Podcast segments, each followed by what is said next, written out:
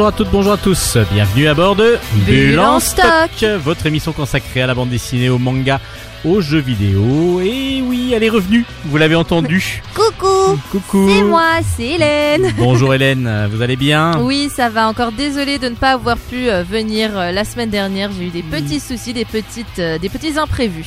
Et Voilà. bah, du coup, moi j'étais là. Donc euh, moi c'est Steven. Et euh, donc on va faire l'émission ensemble aujourd'hui. Et ça, ça va faire plaisir. Et oui, Parce que vous nous avez manqué, à vrai dire. Donc aujourd'hui, ce sera pas qu'une journée, euh, ce sera pas qu'une spéciale BD. Du coup, il y aura d'abord la chronique manga d'Hélène, parce qu'Hélène, c'est quand même notre spécialiste manga de l'émission Bilan Stock. et oui, je viens cette semaine avec euh, trois séries. Trois séries, et puis moi, j'aurai pas mal de BD aussi à lire, et puis euh, il y aura une interview. Et bah, dis donc. Et bah voilà, ça Que fait de choses intéressantes. Beaucoup, beaucoup de choses. Donc du coup, euh, on commence par la chronique manga, interview, BD. Pas de jeux vidéo, mais bon, après déjà, ça fait déjà un beau, beau Oui, sommaire. je pense que là-dessus, on peut, euh, on peut avoir une belle émission euh, conséquente déjà. Donc, comme à votre habitude, vous pourrez de toute façon, à la fin on vous le redira, mais retrouver l'ensemble des chroniques et l'ensemble des albums chroniqués sur notre page Facebook. Qui s'appelle Bulle en stock, Bulle avec un S. Et je me ferai un plaisir de vous redire exactement cette phrase d'ici la fin de l'émission. Bah du coup, vous allez commencer, vous allez donc finir aussi l'émission. Et ouais, ikimasho Allez, bonne émission à tous et à toutes. Ohayo, waga Chronique manga. Et quoi qu'il y a dans la chronique manga? Eh bah comme je l'ai dit juste avant, je il fais y a sobre aujourd'hui. Trois séries. Oui, mais ça marche, c'est efficace. Quoi qu'il y a. Quoi qu'il y a quoi qu'il n'y a en pas. un mot évidemment, hein, Bah oui, avec des cas. avec des cas. avec des Automatiquement, on est au Japon, donc il y a beaucoup de Mais cas. ah, il y a beaucoup de cas. hein. Le C n'existant pas, euh, n'existant pas euh, là-bas. Euh, je vais commencer du coup par une série dont j'ai déjà parlé du premier tome, mais j'avais dit que je reviendrai sur la suite une fois que je l'aurai lu. Et ça s'appelle Solano Otoshimono ou en français Tombé du ciel. C'est aux éditions Mehan et j'ai lu récemment les tomes 2 et 3. Cette série était connue auprès des grands fans euh, d'anime grâce justement à sa version animée. Le manga était moins connu en France. Beaucoup ne savaient même pas que le manga existait en français. Et quelle fut ma surprise quand j'ai constaté que si, elle a bien, euh, l'adapta- l'adaptation a bien été traduite euh, dans notre belle langue. Du Ça coup, fait pas très longtemps. non, c'est très récent. Alors que l'animé si déjà euh, commence déjà à avoir quelques années derrière lui. Je pense du coup que le manga au Japon, lui aussi euh, date un petit peu, mais euh, l'adaptation a été récente et c'était euh, c'était une bonne chose que de l'adapter, je trouve, en français. Et rappelez-nous ce que c'est tomber du ciel alors. Alors Tombé du ciel, déjà c'est un manga écrit par Su Minazuki et ça nous parle. Mais ça, on le savait. C'est pour ça qu'on vous le demandait pas. certes, certes, mais bon, j'aime bien j'aime bien prononcer Non, les je noms parce japonais. que je, je m'en serais pas souvenu, hein, évidemment. je sais. Du coup, ça nous parle d'un jeune garçon qui s'appelle Tomoki Sakurai. Et son, petit plaisir à lui dans la vie, c'était je veux la vie la plus tranquille, la plus simple, la plus pépère, la plus banale du monde. Lui, c'était son adage, il ne rêvait que de ça, pas de bol. Ça, ça ne lui arrivera pas finalement, sinon il ne serait pas un héros de manga, bien entendu. Ça ne va pas se passer comme ça parce qu'il va un jour rencontrer euh, une fille qui s'appelle Ikaros et qui n'est euh, rien de plus que en fait un ange parce que cette fille est donc tombée littéralement du ciel, d'où le titre euh, du manga. Elle, est tombée sur euh, donc euh, Tomoki qui comme euh, c'est la première personne entre enfin on sait pas trop si c'est parce que c'est la première personne qu'elle a rencontrée ou si c'était prédestiné mais elle devient en quelque sorte je dirais pas son esclave parce que ça peut avoir une connotation un peu étrange elle devient disons plutôt ça ça elle elle lui est fidèle voilà. Voilà je reformule ma phrase elle lui devient en tout et pour tout fidèle et elle euh, et elle décide de passer euh, sa vie avec lui. Et du coup Tomoki même si sait pas trop comment se comporter avec elle comme elle n'a aucune euh, référence disons dans par rapport à l'humanité il lui apprend euh, ce qu'il faut faire et pas faire chez les humains. Par exemple bah, déployer ses ailes et s'envoler au-dessus de la ville c'est bof bof. Euh, ça peut être bizarre. C'est assez rare chez les humains. c'est assez rare chez les humains. Euh, pareil, qu'est-ce qu'elle fait? Bah, juste euh, faire disparaître l'humanité entière parce qu'il y a eu une fois où euh, Tomoki a voulu devenir le roi du monde et qu'elle s'est dit, voilà, ça se fait pas non plus. Et elle, elle s'est dit, ouais, mais Tomoki pourra jamais être le roi du monde, donc autant s'il veut le devenir, qu'il n'y ait plus personne d'autre que lui sur Terre. Ça se fait pas non plus. Donc bref, il essaie de lui expliquer que euh, il y a des choses à faire et à ne pas faire dans le monde des humains. Et le tome 2, c'est c'est principalement ça. C'est un tome un peu euh, un peu un peu léger. Souvent dans les, en tout cas dans les animés, c'est il y a souvent pour les animés de ce style. la- le début où on présente les personnages, où on installe la situation, ensuite où il y a plus plein de d'événements dans le quotidien, un peu absurdes, etc., un peu rigolos, qui euh, pour euh, pour un peu, je pense, se familiariser avec les personnages. Un petit peu le tome d'installation, va-t-on Je dire. dis- ouais, c'est- je pense Après la présentation, l'installation des personnages. Et là, en l'occurrence, ils sont, ils sont, il y a un passage euh, où ils vont à la mer, par exemple, tous les personnages principaux ensemble. Euh, Il y a aussi ensuite, ils vont à une, euh, à un, à un festival comme ils savent si bien faire, comme ils savent si bien faire au Japon, avec les stands, avec les petits poissons à pêcher, etc. Sauf que C'est très Covid, tout ça. Ah oui, mais on n'est pas, on est heureusement pour eux, on ne vit pas en 2020 dans ce manga. Et si seulement on pouvait revenir à la bonne vieille 2021 même. époque, 2020 et 2021, si seulement on pouvait revenir à la bonne vieille époque euh, où on n'était pas obligé de de- d'utiliser cette expression à tout va, malheureusement. Mais du coup, dans le festival, c'est très marrant parce que euh, ça se transforme en espèce de euh, de laser game avec des avec des des armes des armes qui sont chargées à blanc. Et, euh, et ça, ça prend une tournure très très drôle. Il y a aussi des pouvoirs, euh, des pouvoirs absurdes qu'a euh, qu'a notre cher Icaros qui sont euh, qui se retrouvent utilisés. Par exemple, la possibilité de, de faire voler les culottes de toutes les filles dans un dans un rayon de quelques kilomètres. C'est très japonais. C'est parfait. C'est tellement génial d'avoir des petites culottes qui volent partout. Enfin, question de point de vue. Bref, Voilà, c'est oui, c'est vrai que c'est un humour très japonais et puis humour une, très une japonais. vision un tout petit peu réductrice quand même de la vision de la femme et de, oui, l'érotisme. Heureusement que ce, heureusement que justement, c'est souvent représenté d'un point de vue très euh, justement euh, Humoristique. cynique, je dirais Ah, même. Je dirais même cynique parce qu'en fait c'est euh, c'est le personnage principal qui euh, qui aime qui apprécie ce pouvoir et toutes les autres filles qui lui disent ne nous ne nous rabaisse pas juste à ce niveau-là s'il te plaît. Ah, il y a autre chose en dehors de la culotte et d'ailleurs il se fait taper dessus à chaque fois qu'il utilise ce, le ce pouvoir d'Icaros. Donc ça c'est le tome 2. Et donc j'ai également lu le tome 3 où là on rentre un peu plus dans le vif du sujet. On commence à avoir plus d'explications sur euh, qui est Icaros, avec notamment l'apparition d'un autre ange tombé du ciel qui, euh, qui vient donc à la rencontre d'Icaros. Et là il y a vraiment... Et là, on dit Euh, rien. et Là on dit plus rien. Non mais de toute façon on le sait en voyant les tomes parce qu'elle est représentée sur elle est représentée sur les tomes. C'est pour ça que je me permets de dire qu'il y en Ah a non, une autre qui sûr, arrive. non, non, mais bien sûr qu'il y en a un autre qui arrive, mais le, fameux euh, pourquoi. Ah oui, le pourquoi du comment, ça je ne dirais pas. Mais du coup, on a des explications. Là, on rentre vraiment dans le démêlement de l'intrigue. Enfin non, on rentre dans le début de l'intrigue. Donc le tome 1, on nous présente les personnages. Le tome 2, on est, euh, on fait copain-copain avec eux. Et le tome 3, là, on rentre dans le vif du sujet. Et le tome 3 était très sympa à lire. On, on commence à comprendre certaines choses. Et j'ai bien aimé l'histoire. J'admets, c'est, ça peut paraître parfois un peu bateau. Ça fait très manga shonen de base, manga pour euh, jeunes garçons entre guillemets de base. Malgré tout, ça se lit très bien. C'est très sympa. Ça reste quand même original et on a envie euh, d'en savoir plus sur ce fameux, euh, sur ce fameux endroit d'où viennent les anges. Et du coup, je vous conseille vivement de, de lire la suite. Du coup, je vous avais présenté le tome 1, je vous avais dit qu'il m'avait plu, mais que je reviendrai vers vous avec les tomes suivants.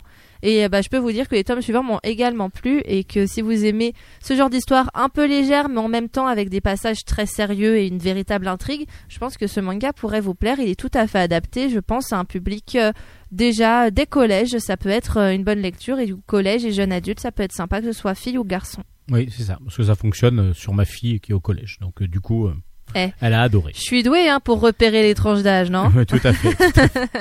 Donc on rappelle juste les titres. Donc c'est une recommandation de Bulle en stock et. Recommandation bulle en stock, ça s'appelle Tomber du ciel Solano Otoshimono. C'est écrit par Su Minazuki et les trois premiers tomes sont en édition Meian. Et là qui va là? Et là ça va pas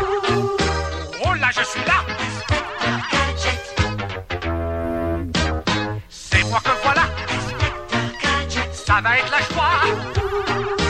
Au nom de la loi. Je vous arrête. Là.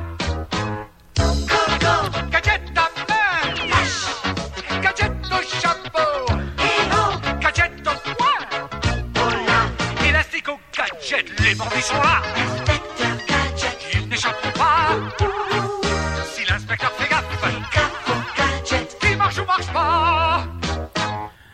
Gogo Gadgeto Manga. Gogo Gadgeto manga. C'est on est Gogo Gadgeto chronique de manga exactement. Eh ben Gogo Gadgeto, euh, information inutile mais que j'ai envie de dire. Est-ce que vous saviez que Inspecteur Gadget est un dessin animé japonais?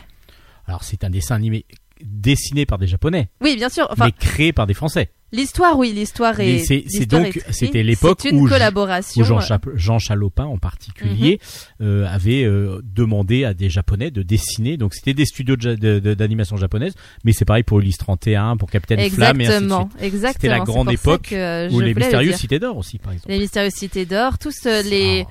95% finalement Heidi aussi, des À l'é- 95% à l'époque, des c'était dessins animés de dessiné, l'époque. enfin c'était dessiné au Japon, mais c'était créé par des Français, avec euh, donc Jean, Chabl- Jean Chalopin en particulier, un très très grand euh, euh, donc de l'animation française. Et puis par contre, la suite par exemple des Mystérieuses Cités d'Or, la saison 2, a été faite en France. Hmm. Ah oui, ça je oui, ne ça a été pas. fait en français. Et il y a aussi des studios. Enfin, maintenant c'est assez international, mais c'est toujours fait par des Français. D'accord. Voilà. En tout mais cas, oui, c'était oui, également euh, diffusé au Gadget, Japon c'était. Ah, c'était. un- Par contre, je ne savais pas que c'était diffusé au Japon. Ah oui, il y a des en tout, euh, je je ne sais pas les dates etc, mais je sais en tout cas que le générique d'Inspecteur Gadget existe, existe également en japonais et que c'est beaucoup moins connu qu'ici, mais que ça a été quelque peu connu à une époque. Très bien. Hmm. Donc Gogo, Gadget- Gogo Gadgeto chronique de manga. Gogo Gadgeto, on reste dans la même maison d'édition chez Meian avec euh, un isekai qui s'appelle The Unwanted Undead Adventurer, donc l'aventurier qui n'avait pas envie de mourir. Et je crois que maintenant je sais ce que c'est qu'un un- isekai. Allez, allez-y. Un isekai, c'est des personnages qui vont rentrer dans un jeu vidéo ou dans un système électronique, enfin quelque chose d'électronique, et qui vont passer donc à une autre époque. La plupart du temps, c'est ça. Et du coup, qui vont vivre des aventures de héros de jeux vidéo. Alors, et tout à fait, la 90% des isekai, c'est comme ça. Par exemple, pour Sword Art Online, là, par exemple, pour ça. Log Horizon. C'est la seule différence. On le met quand même dans la catégorie isekai. La grosse différence. Alors déjà, les isekai, ça peut ne pas être un jeu vidéo aussi. Ça peut juste être un monde parallèle. Oui, un monde parallèle, voilà, tout à fait, mais d'une autre époque Mais normalement, en règle générale, ça avec se d'autres règles. Voilà, avec des règles qui n'ont rien à voir d'un point de vue culturel, d'un point de vue social, parce que très souvent c'est dans une époque médiévale, romantique. euh, enfin, on se, on se met plus, euh, on part en règle générale mille ans en arrière, mais en plus avec de la magie. La grosse différence, on a tendance à le catégoriser quand même dans Isekai. Enfin, je le catégorise ce manga dans Isekai parce que c'est, ça répond clairement quand même euh, au, au cahier des charges du Isekai. La seule différence, c'est qu'à aucun moment on nous dit que le personnage auparavant vivait dans notre monde. Malgré tout, c'est un univers d'Isekai parce que toutes les comment dire, toutes les euh, toutes les, les canons d'un jeu vidéo RPG y sont. D'accord. Donc euh, ça, ça rentre quand même dans la catégorie Isekai, même si ce n'est pas dit que le perso- les, les personnages, avant d'atterrir dans cet, univers-là, vivaient dans un univers semblable au nôtre. Enfin Et- voilà, The Unwa- Unwanted Undead Adventurer, écrit par euh, écrit donc par Yu Okano, et les dessins sont de Haiji Nakasone. J'aime bien ce nom, Nakasone. Ouais, bah s'il veut rentrer, n'a qu'à sonner. Bah voilà, j'ai fait exprès de tendre la perche, je savais que merci, vous alliez la prendre. merci. C'était cadeau. C'est mon niveau d'humour. Ça va. J'ai le même, tout va bien. Donc il y a le tome 1 et le tome 2 qui sont sortis aux éditions Meian. Et voilà, j'ai les- d'ailleurs, je les ai tous les deux entre les mains. Les tomes sont très beaux. C'est déjà, on a envie de l'ouvrir. Il y a un côté un peu sombre avec euh, une, euh, une grande importance du noir finalement sur la, sur la couverture, mais avec les personnages qui ressortent beaucoup et euh, une espèce de cadre comme un beau tableau, euh, comme un beau tableau, un cadre avec des, avec des arabesques. Ça donne un côté un peu romantique, un peu, euh, un peu médiéval justement à tout ça. Et du Médiéval un peu horrifique quand même. Horrifique, ouais. Parce qu'il y a Médiéval même horrifique. un, un personnage qui paraît très très. Ah oui, mais là je parlais vilain. du cadre. Ah oui, mais moi je parlais du vilain. Là, le vilain. Euh, oui, mais le vilain, c'est un gentil. Bon bah voilà, bah expliquez-nous alors. Bah, le vilain, en fait, c'est un gentil. C'était un aventurier, bon, qui rêvait de. euh, c'est un aventurier qui rêvait d'obtenir euh, la classe, euh, une classe platine, c'est-à-dire la classe la plus élevée pour euh, quand on est aventurier. Il était inscrit à la guilde depuis des années. Pour le moment, il est bronze, mais euh, même s'il a du mal à augmenter vraiment, il fait travailler la guilde. C'est quelqu'un de très apprécié, et très connu parce qu'il est médiateur, parce qu'il est très bon marchand et que surtout, donc, comme il connaît tout le monde, il, il est de très bons conseils pour tout un tas de choses. Il aime surtout former les jeunes aventuriers. Tout le monde l'aimait beaucoup. Et euh, ce, brave, ce brave aventurier du nom de Lent, j'ai oublié de vous dire qu'il s'appelait Lent. Euh, sauf que bah, un beau jour, euh, Lent, bah, il va dans un donjon dans lequel il a l'habitude d'aller, il découvre une entrée. Et cette entrée, il ne l'avait jamais vue. Du coup, bah, il s'y engouffré par curiosité parce qu'en plus, dit oh là, c'est un donjon pour les pour les aventuriers débutants. On sait jamais, vaut mieux que j'aille vérifier s'il n'y a pas un truc dangereux là-bas pour pas que les débutants y aillent et se fassent bouffer. Pas de bol, il s'est fait bouffer. C'était pas pour les débutants. C'était pas pour les débutants, pas du tout pour les débutants, sauf que bah il n'est pas mort, d'où le undead dans le titre, puisque un jour il se, il se réveille, on ne sait pas vraiment combien de temps plus tard, il se réveille, sauf que il s'est transformé en squelette, en monstre squelette. Ah, d'où le fait que ce soit un monstre, mais un gentil monstre. Voilà. Du coup, il se transforme en monstre squelette. Il se dit, il n'arrive plus à parler. Il a toujours conscience de ce qu'il est, mais il se rend très vite compte qu'en plus, ses mouvements, il a beaucoup de mal à les utiliser parce qu'il n'est plus que qu'un tas d'os, il n'a plus de muscles, etc. La seule chose qui lui permet finalement de se mouvoir, c'est l'énergie magique, son mana. Et du coup, il va essayer, euh, il va essayer de survivre comme ça. Sauf qu'il va se rappeler que euh, une amie à lui, qui est euh, une grande chercheuse sur euh, les, démons, les monstres en règle générale, lui avait expliqué que euh, les monstres ont une, ca- une, une capacité qui s'appelle l'évolution substantielle. Ce qui signifie que, en fait, n'importe quel monstre, au fur et à mesure de ses combats, aspire l'énergie vitale, entre guillemets, ou plutôt le mana de son adversaire, et grâce à ça peut évoluer. Donc Lent, du coup, va re- récupérer son épée et va combattre tout un tas euh, de monstres qu'il y a dans le donjon pour euh, ne plus être un squelette. Il se dit bon bah euh, peut-être que la phase au-dessus de squelette, ça va être un truc qui est un peu plus semblable à un humain. Et finalement, il va réussir à de nouveau obtenir des cordes vocales, etc. Et euh, échanger avec euh, une jeune aventurière qu'il va rencontrer dans ce donjon, qui va comprendre que c'est un humain et lui venir en aide. Et à partir de là, là c'est que le début du tome 1 que je vous explique. À partir de là, il va essayer de retourner dans le monde des humains, mais forcément en se cachant parce qu'il n'a plus du tout l'apparence d'un humain. Il ne veut pas, ne veut pas qu'on sache ce qui lui est. Voilà, je vais m'arrêter là sur l'explication du manga, Ah, en puisque tout cas, euh, le début nous donne vraiment envie. Enfin, moi, ça me donne vraiment envie d'y aller. c'était, moi j'ai trouvé ça très, j'ai trouvé ça très sympa. On est dans un isekai classique dans le, euh, du coup dans la forma, dans, Dans la formation, déroulé. dans le déroulé, puisque euh, tout se rapproche donc à un jeu vidéo RPG. Et c'est ça qui peut gêner certains qui peuvent au bout d'un moment en avoir marre de ce style qui est surexploité en ce moment. Et on aime bien du coup les ceux qui sortent un peu de l'ordinaire, comme par exemple Heroes Kill, achat en ligne ou alors Log Horizon, qui sont euh, moins banals, j'ai envie de dire, que Sword Art Online, etc. Moi, celui-là, je l'ai quand même beaucoup apprécié. Il a des côtés un peu banals au début, mais finalement, alors déjà si on n'a pas si on n'a pas fait une overdose du style, c'est pas grave, ça fait pas banal du tout si on n'a pas une overdose du style. Mais de toute façon, euh, justement, le fait le fait que on soit de base entièrement dans cet univers fantastique et qu'en plus euh, on étudie plus finalement les monstres que les humains, on est du côté des monstres puisqu'il en est devenu un, ça donne euh, un autre positionnement par rapport, euh, par rapport aux autres euh, isekai où on est typiquement et purement d'un point de vue humanoïde. Et là-dessus, j'ai trouvé la- l'approche du manga très intéressante et j'ai beaucoup aimé le lire. Et en plus, les dessins sont très sympas. Les Ils personnages, super, euh, je trouve être super beau, ouais, très très détaillé, très détaillés. avec beaucoup beaucoup de texture en plus, je trouve euh, dans les dans les dans les pro. Oui, oui, il y a une y profondeur. il y a quelque chose, il y a des jeux sur le noir et blanc. euh, même sur le noir, même carrément, noir et Ouais, gris par moment, euh, c'est sombre. Euh, voilà, on est vraiment dans l'univers euh, de bah, de quelqu'un qui va explorer un petit peu des grottes, etc. Mm, mm, dans, mm. dans un donjon, un vrai donjon, euh, avec des, des morts et tout. Donc et qui a traversé quelque chose de tragique. On le ressent malgré tout dans cette, euh, dans cette avancée parce qu'il ne peut plus pour le moment redevenir celui qu'il était auparavant et, et c'est que ça le travaille énormément. Et donc ça donne envie de lire la suite quand on lit le- les deux Ah, premiers? Moi j'ai vraiment envie de savoir ce qui va lui arriver après. hein. Bon, et donc, pourtant il n'y a pas de... euh, comment on appelle ça déjà euh, quand un, un épisode de film ou quoi que ce, un épisode de série se termine euh, en mode faut absolument que je regarde le. Cliffhanger. Voilà, il n'y a pas un cliffhanger énorme à la fin du tome 2 et pourtant l'ambiance est tellement sympathique qu'on a envie de, de comprendre la suite quand même. On a envie de rentrer dans l'univers euh, dans l'univers de Lent dans sa tête et euh, voir euh, où est-ce que ces petites aventures euh, vont le mener. Alors Cliffhanger, je crois que c'est un changement euh, juste à la fin. Ouais. Mais bon, là, c'est oui, un, quelque chose qui nous donne envie de de- d'avoir la suite. Mais en tout cas, ça fonctionne. Donc les références Alors pour les, ce bon manga aussi, bah, d'un autre style encore. les références du coup, je vous les redis, c'est sorti aux éditions Meian, ça s'appelle The Unwanted Undead Adventurer.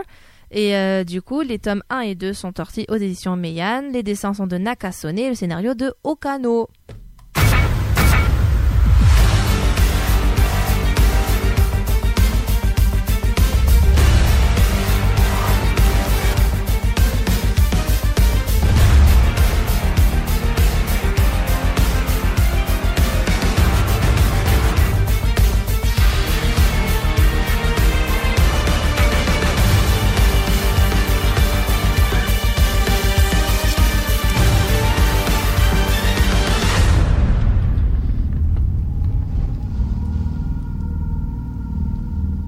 Par tradition, on dit toujours euh, jamais 203. Et bien là, cette fois-ci, ça va se vérifier parce que vous êtes toujours dans Ambulance Stock, vous êtes toujours dans la chronique manga de Hélène et elle va en faire un troisième. Mais elle va faire quoi? Elle va faire quoi? Elle va faire quoi? Une chronique de manga. Oh Comme vous l'avez bien amené, Ah oui, mais juste magnifique. après que je vous ai fait la moue parce que j'ai ouvert la dernière page de ce manga et sur la dernière page de ce manga, il est écrit sortie prévue prochainement. Prochainement. Et Tout, oui. tout, tout. Alors prochainement, c'est quand? On Prochainement, ne sait c'est quand? On ne sait pas. Alors que ce manga, je peux vous dire que c'est un de mes gros coups de cœur bulle en stock euh, de cette euh, de cette année. Parce que l'année dernière, du coup, j'avais mon gros coup de cœur qui était notamment euh, Jeune Dragon, Recherche appartement ou donjon entre autres, et Hero Skill. Euh, bah là, ce manga-là est mon coup de cœur pour le moment de cette année-là, et ça s'appelle Sayonara Miniskirt, écrit par Aoi Makino, écrit et dessiné par Aoi Makino. C'est aux éditions Soleil Manga dans la collection Shoujo, mais je pense que hommes et femmes ont besoin de lire ce manga. Alors rappelez-nous ce que c'est. Alors déjà, Sayonara Miniskirt, je vous le traduis, ça veut dire adieu la mini-jupe. Nous avons, euh, donc voilà, tac, on a le contexte, on a quasiment le contexte. Notre personnage principal euh, était auparavant une idol. Elle s'appelle Nina Kamiyama, mais son pseudonyme d'idol, c'était Karen Amamiya. Une idol, c'est-à-dire, euh, c'est une, euh, en règle générale, c'est des jeunes filles, les jeunes garçons le sont aussi, qui appartiennent à des groupes, euh, à des boys bands ou des girls bands, tout simplement, qui font, qui chantent, qui dansent, et très souvent il y a une espèce d'engouement, parfois presque malsain, qui se crée autour de ces groupes. C'est un phénomène qui est très présent au Japon et très présent également en Corée. Je dirais, dans les deux cas, ils sont, dans les deux cas, ils peuvent être dérangeants, mais pour des raisons différentes. Mais en tout cas, du coup, notre personnage principal était le leader d'un groupe d'idoles qui s'appelait Pure Club. Sauf qu'il lui arrivait quelque chose qui fait que désormais, elle est non pas qu'elle essaie de se faire passer pour un garçon parce qu'elle a gardé son euh, elle a gardé son identité de fille, mais elle s'habille comme un garçon. Elle met elle a mis l'uniforme donc euh, de lycée du lycée pour les hommes. Elle ne veut plus porter de jupe et elle euh, elle veut qu'on la laisse tranquille, qu'on ne la regarde pas. Elle veut se faire toute petite. Pourquoi? C'est bien simple. Un jour, un fan qui, lors d'une séance de dédicace, euh, est venu vers elle et en fait l'a attaquée, l'a agressée au couteau. Elle a gardé une, une, grave, une grosse cicatrice sur le bras et elle a été complètement traumatisée. De ce fait, en fait, ce manga ne parle pas que finalement du monde d'idol, puisque là, ça se passe après quand elle a voulu redevenir une lycéenne normale, mais ça parle euh, en fait déjà du relationnel fille-garçon quand on est des ados et beaucoup euh, de questions notamment de harcèlement, de harcèlement sexuel et d'identité sexuelle. Et c'est ça qui est assez intéressant. Il y a tout, euh, il y a tout un clivage fille-garçon qui est pointé du doigt dans ce manga. Et j'ai trouvé ça super intéressant comme approche. Pourquoi elle, Nina Kamiyama, comme c'est une fille, elle ne pourrait pas porter l'uniforme pour garçon et donc un pantalon? On l'école ne l'en empêche pas, mais ce n'est pas dans les normes, donc on la pointe du doigt. Il y a un autre personnage qui s'appelle Miku, qui elle a une euh, comment dire, qui a une euh, une approche, disons, de son propre corps assez particulier parce qu'elle aime qu'on la mate, elle aime qu'on la regarde, elle aime, elle n'a même aucun souci à ce qu'on lui, à ce qu'on, à ce qu'un garçon tente de s'approcher d'elle plus près encore. Pourquoi? Est-ce que c'est, euh, est-ce que c'est dans l'objectif de cacher quelque chose, une manière de se protéger d'un traumatisme? On ne sait pas. Il y a, y a donc, euh, et c'est très, il y a très souvent des scènes finalement dans la salle de classe où les garçons et les filles discutent chacun de leur côté. Et du coup, on a les points de vue, le point de vue masculin et le point de vue féminin. Et j'aime beaucoup les passages qui sont comme ça parce que finalement les élèves en viennent un peu à débattre et on a envie de débattre avec eux. Et c'est super intéressant de voir que de voir ces discussions et pourquoi mais non dis pas ça c'est pas sympa. Franchement euh, franchement euh, elle a cherché euh, vu comment elle s'habille. C'est normal qu'un qu'un fan l'agresse. Que des choses comme ça. Et euh, et ça fait se poser de bonnes questions et c'est pour ça que je pense que c'est un manga qui peut être très sympa euh, à la fois pour les filles, à la fois pour les garçons, même si c'est dans la catégorie shoujo et même si les dessins, faut le dire, sont dans un style très féminin, un peu à la Urana School Club ou à la Fruits Basket, qui sont des mangas typiquement féminins. Mais donc le trait est assez semblable. Et euh, malgré propos- tout, le propos, vraiment, je pense, peut Oui. être très intéressant à étudier pour euh, n'importe quelle personne finalement. Et moi, j'ai vraiment, vraiment aimé ce manga. Je le trouve euh, bien écrit, je le trouve bien dessiné, je le trouve bien amené. Et c'est un shoujo, du coup le rythme est plus long que dans un shonen, et on a envie de, on a envie d'en savoir plus, on a envie de comprendre où est-ce que ça va aller, leur la relation entre les différents personnages est, est creusée et travaillée. C'est, vraiment top. Moi, je, recommande vivement ce manga, que ce soit pour les filles que pour les garçons. Si vous êtes en train même de, rechercher, parce que je dis filles garçons, si vous êtes en train de vous rechercher, de savoir euh, qui vous êtes réellement aussi. Enfin, ça pose de, je trouve que ce manga pose de très bonnes questions et, euh, et met finalement en avant des choses que encore aujourd'hui on a tendance à pas oser mettre en avant.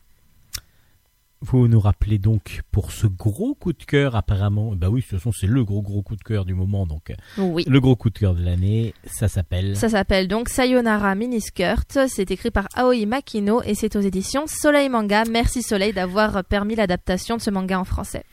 Merci Hélène aussi pour cette chronique vraiment très constructive et très intéressante. C'est très gentil, chroniques, remercie. exactement. On se retrouve la semaine prochaine pour d'autres chroniques manga, Allez. je l'espère. Oui, normalement, il ne devrait pas y avoir d'autres euh, événements qui m'empêcheraient cette fois. On, on va, on va juger de rien, on verra. Mais en tout cas, on va continuer notre petit jeu parce qu'on va faire une pause musicale. Notre petit jeu, c'est depuis le début de la saison, donc euh, depuis septembre, chaque semaine, il y a une musique qui est tirée d'un film. Et il faut deviner le Il faut film. deviner. Alors là, du coup, bah, c'est un groupe qu'on aime beaucoup. Ouais, Parce oui. que c'est le groupe qui fait notre générique. Enfin, qui a fait notre générique. Qui, c'est pas eux qui l'ont fait pour nous, mais c'est Ah le bon générique du, de l'émission. Ça C'est, n'a pas été créé rien que pour nous? Non, c'est le groupe Pixies Ah, j'y ai cru. qui chante Where is my mind? Mais c'est dans quel film? Mhm. Stop.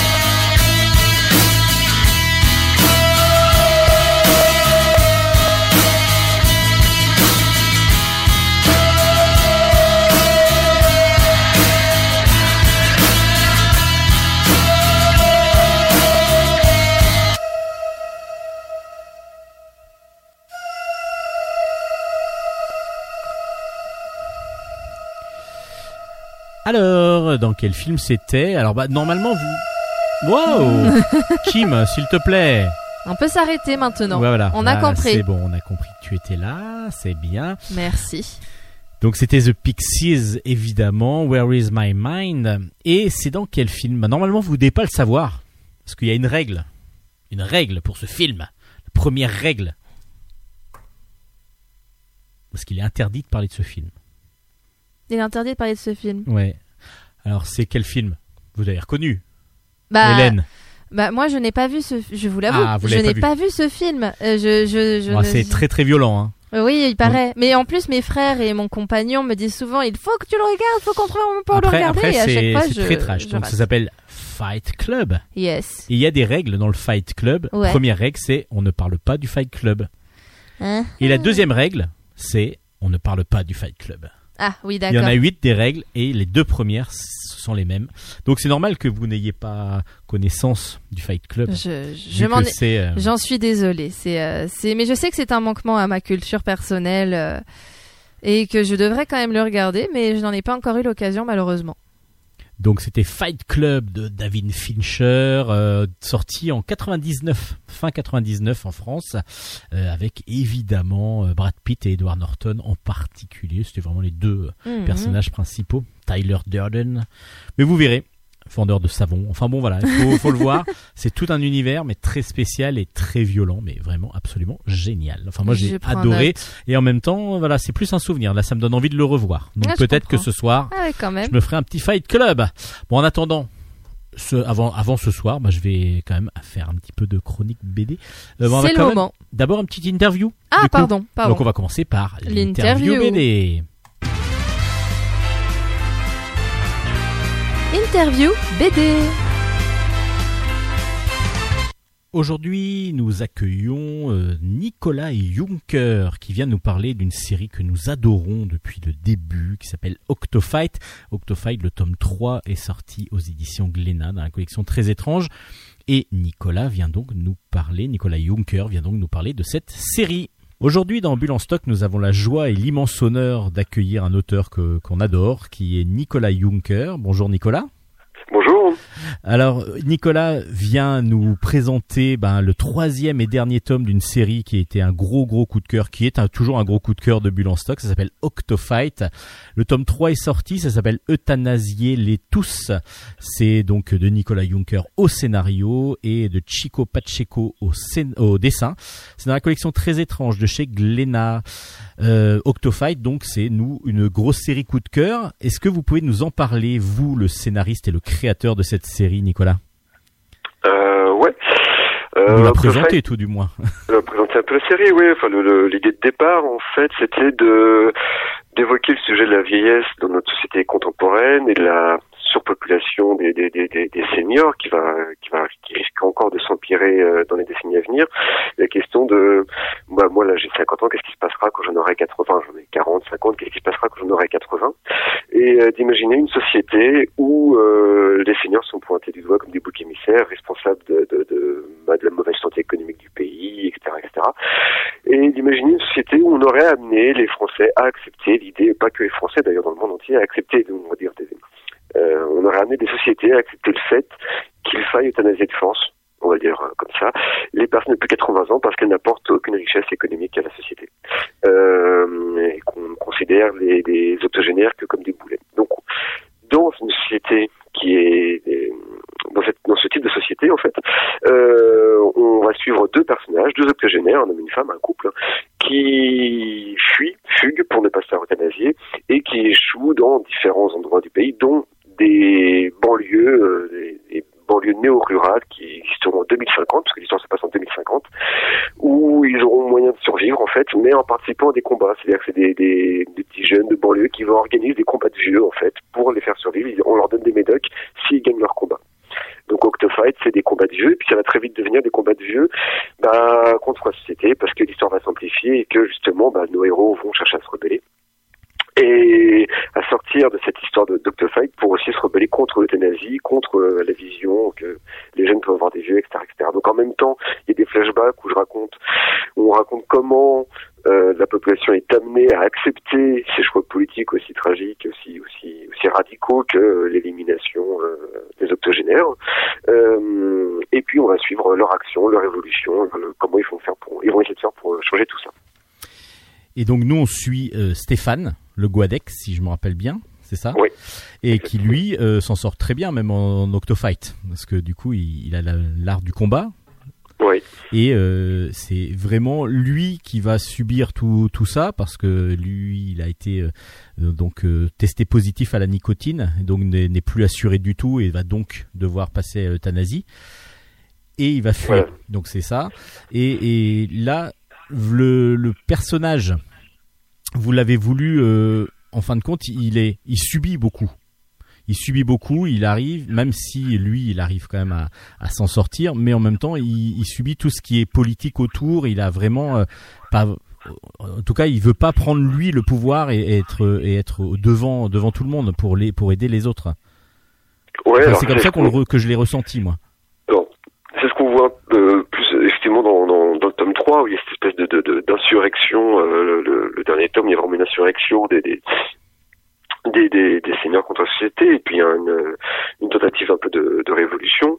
Euh, qui est porte-parole, qui est bien placé pour être le porte-parole ou euh, le chef d'une, révolution. Lui, en tout cas, il, il est un peu placé là parce qu'il a un rôle de, de, de meneur, parce qu'il a gagné ses combats, parce qu'il a réussi à fédérer des, des, de- d'autres seigneurs, d'autres euh, euh, d'autres combattants, l'Octofight, etc. Mais il n'a pas envie de se retrouver en négociateur face à un gouvernement, en meneur, en, comment dire, en révolutionnaire en chef. Quoi. Donc, euh, et puis pour demander quoi en fait, c'est un peu compliqué de, de remettre en cause euh, une loi aussi aussi ancrée dans une société. Vous avez inventé donc euh, une c'est comment dire une anticipation, un, un récit d'anticipation. Vous pensez vraiment qu'on va tourner vers euh, vers ce système-là ou c'est vraiment extrapolé mais vraiment de manière très très grande enfin vraiment euh, mettre quelque chose de qui qui absurde quasiment qui pourrait ne pas arriver? Est-ce que vous pensez vraiment que ça peut euh, ça peut euh, Non, non. partir vers là? Non, non. Non, c'est la caricature. En fait, moi, ce que je voulais, c'était montrer comment on peut euh, pointer du doigt une catégorie de la population euh, assez facilement et euh, l'ostraciser complètement. C'est-à-dire que ce soit, euh, on l'a vu dans les ces dernières décennies, que ce soit, je sais pas, moi, les musulmans, les fonctionnaires, les chômeurs. euh, c'est facile de. Et puis, dans les décennies d'avant, encore plus anciennes, on, on- on l'a fait avec d'autres populations. Euh, c'est assez facile finalement, j'ai l'impression, de pointer du doigt une catégorie de la population et de dire c'est à cause de cette catégorie-là qu'on a des problèmes. Euh, et j'imaginais donc euh, une catégorie qui n'était pas encore, enfin, à l'époque où j'imaginais l'histoire, on voyait pas encore les seigneurs comme ça, mais maintenant on le voit avec la crise euh, du Covid. Euh, ces histoires de vaccins, de priorité, euh, déjà des voix qui commencent à s'élever, il faut prioriser les jeunes, pas les seniors, etc. Pourquoi les seniors, tout ça? Euh, sans parler de, de, de ceux qu'on a laissé mourir dans certains pays, dans des EHPAD au printemps. le fameux choix de, de celui qu'on allait soigner Euh, oui, exactement. Bah oui, c'est ça. Voilà, qu'est-ce que qui on va soigner en priorité? Donc, euh, c'était inspiré d'un bouquin. En fait, un Suédois fait un bouquin là-dessus dans les années 70 qui a fait un peu scandale. Où il... c'était une fiction, c'était un roman où il expliquait pourquoi, pour des raisons scientifiques et économiques essentiellement, euh, il allait falloir euthanasier les gens de 80 ans. Et je suis parti là-dessus, mais pourquoi est-ce que, est-ce que ce truc-là pourrait pas, euh, ne pourrait pas se passer chez nous en fait finalement? Donc ça passe, c'est pour ça qu'il y a ces histoires de flashbacks, parce que ça va pas se faire comme ça, ça va prendre des, peut-être des décennies, mais en 30, 40, 50 ans, je pense que c'est possible d'ancrer dans la tête des gens que oui, on peut pas faire autrement, il va falloir euthanasier de force les gens de, de, de plus de 80 ans. Quoi. Ou alors, s'ils veulent vivre, ils peuvent vivre, mais ils n'ont pas droit à la sécu ou à la mutuelle, c'est le cas du héros au départ, euh, qui fume, euh, alors qu'évidemment ça fallait fumer quand on a plus de 80 ans, bien évidemment. Euh, on, a, on a pris les traces de nicotine et donc du coup il a radié les mutuelles, donc radié la sécu, donc euh, il va être obligé d'être euthanasié. Quoi. Grosso modo, il reçoit un, courrier du ministère de l'Intérieur et ça, doit se passer très très vite. Euh, donc il va être obligé de fuguer. Mais euh, non, non, je pense pas qu'on en arrivera là. Mais par contre, sur le fait de d'ostraciser euh, une catégorie de la population et de- des personnes âgées dans les années à venir, ça, je pense que c'est possible. Vous avez choisi aussi ben, le côté très, humori- il y a très humoristique. Il y a quand même beaucoup, beaucoup d'humour, beaucoup de caricatures, comme vous disiez. C'est pourquoi l'avoir mis comme ça vraiment euh, le, bah, choisir justement ce côté un peu humoristique pour raconter l'histoire, même s'il y a quand même beaucoup de choses derrière, beaucoup de violence, mais aussi euh, beaucoup de propos justement qui ressortent. Euh, mais il y a quand même un choix volontaire de de de de, de, de l'humour un petit peu et, et, donc de la comédie. Ben, Ça aurait pu être beaucoup plus beaucoup plus stressant avec un Oui, quelque chose de plus sombre, un peu comme sombre, 1984 ou des choses comme ça. Bah, non, il me semble que alors, l'humour fait, fait, plus passer la chose, et puis j'avais envie de, non, j'avais envie d'en rire. Enfin, je préfère en, je préfère en rire de ces, de, de, ces choses-là, et puis bon, d'aller dans les caricatures. Euh, quand, quitte à aller à réfléchir à réfléchir à 2050, à penser à, imaginer des, Mohamed Maréchal Le Pen, président de la République, ou des, choses comme ça, je pense que l'humour, euh, oui, j'avais besoin d'humour, je voulais pas de quelque chose qui soit complètement angoissant, quoi, ou anxiogène. Et du coup, ça fonctionne très bien parce qu'on a vraiment ce côté euh, politique avec ce, ce propos euh, politique derrière qui est très intéressant et, et qui nous fait vraiment réfléchir. Et puis il y a le côté caricature. En même temps, il y a la violence aussi des combats dans les deux premiers tomes en particulier où, où on est choqué quasiment par les dessins. Parce que Chico Pacheco, on n'a pas encore parlé, mais il a un dessin lui. Très qui, se libère je trouve dans ces dans, dans ses albums euh, avec euh, du coup bah il joue aussi beau- beaucoup sur la caricature sur les déformations des fois des dans, dans les dans, dans les gestes et ainsi de suite. Alors pourquoi ce choix de, de dessinateur? Est-ce que c'est un Euh, choix ou pas Euh, oui, oui, bon, bon, on avait déjà travaillé ensemble, on a fait une série, Un jour sans Jésus, ensemble, et bah, oui, il me semblait tout à fait collé, c'est-à-dire que je voulais un dessin qui soit nerveux, qui soit à la fois euh, comique, mais dynamique, euh, c'est-à-dire que Chico Pacheco, il arrive à, à, à allier un... On est au croisement de différentes ambiances. A à la fois il y a, il y a du franco-belge, mais il y a aussi du manga, il y a aussi du comics. Euh, il y a de la caricature, mais il peut y avoir des choses assez réalistes. Enfin, il a un trait qui est très dé- qui est très dynamique. Mais ça me plaisait bien d'avoir ce côté à la fois dynamique et humoristique pour raconter cette histoire, quoi. Parce qu'il y a du, il fallait du dynamique, du dynamisme parce qu'il y a de la, parce qu'il y a des combats, donc on écrit des combats, mais parce qu'il y a aussi y a du suspense, a des courses poursuites, etc. Et euh, bah, de l'humour pour raconter des, des, des, des caricatures, voilà, ces espèces de seigneurs qui sont armés comme des euh, comme des Robocop avec des accessoires, etc. Ou montrer euh, Mohamed Marshall Le Pen et ses ministres, etc. Donc il fallait euh, il fallait mélanger un mélange d'humour et de et de et d'énergie et euh, bah, Chico Pacheco il arrive à faire ça très bien quoi. Oui c'est vrai que ça fonctionne super bien et le format? Le format noir et blanc, euh, c'est un choix délibéré euh, de départ, euh, et même y a même les, albums sont en format souple, donc plus petit que des albums habituels, plus format comics, enfin oui, format comics un petit peu. C'est un choix délibéré, c'est ou c'est de la volonté de, l'éditeur? C'est c'est une volonté commune et partagée, hein, parce que le projet on l'a monté avec euh, Frédéric Manger Très Étrange, on l'a monté ensemble en même temps. Donc euh, ouais très tôt, nous on avait pensé à ça, format grand manga, un peu entre grand manga et comics. Euh, plus à l'aise là-dedans, parce qu'on a fait un, jour sans Jésus qui était un format franco-belge traditionnel, 46 pages couleur, et on voulait faire quelque chose de plus ramassé, de plus bon. Moi déjà moi l'histoire était assez longue, j'avais pas envie non plus de faire un truc en 12 tomes. Euh, il me semblait que de faire trois tomes un peu épais, il y a 120 pages à chaque fois, donc trois tomes ramassés assez denses, euh, me semblait plus logique, avec une euh, donc un format plus ramassé, plus de pages, et donc quelque chose qui où on tourne les pages plus rapidement, beaucoup plus rapidement. Euh, il y a, y a, comment dire, quand on dessine, il y a un côté plus plus dynamique, parce que du coup, quand on a un grand format, on va- soit on va faire des grandes cases, et donc on va être obligé de faire les décors. Va faire beaucoup de cases, mais ce qui est un peu compliqué, où, où il va y avoir beaucoup de bulles, etc. Quand on a un petit format, ça oblige à être très synthétique euh, au niveau du au niveau du texte, mais aussi surtout au niveau du dessin. Euh, c'est pour ça que dans le manga, très souvent, il n'y a pas de décor en fait, parce que c'est pas nécessaire. Une fois que vous avez mis la, la tête du personnage et la bulle, il n'y a plus de place. Donc, euh, ça permet d'aller à l'essentiel, et c'est ce qu'on voulait en fait, aller à l'essentiel de l'action, des propos, du propos politique, du scénario, du suspense et, et des personnages, quoi. Mais- Et il est vrai que lorsque et donc, le, et donc le noir et blanc allait dans ce sens-là aussi. Quoi. Le noir et blanc permettait d'aller aussi l'essentiel. Ça permet juste d'avoir quelques niveaux de gris oui pour mettre en valeur, je sais pas, un premier plan, un, deuxième plan, faire un contre-jour, euh, ou qu'il y ait un contraste entre, entre le noir et le blanc. Mais voilà, on, on va... ça- bah, encore une fois, l'idée c'est euh, d'aller à l'essentiel. Et du coup, ça fonctionne parce que c'est vrai que vous disiez, bah, on tourne les pages et on est pris tellement dans l'action et tellement dans l'aventure que, euh, bah, voilà, on a envie de, on, les bouffe carrément ces, ces trois albums de Octofight. C'est un vrai, vrai plaisir de lecture. Donc Octofight tome 3 est donc sorti aux éditions Glénat, dans la collection Très étrange de chez Glénat.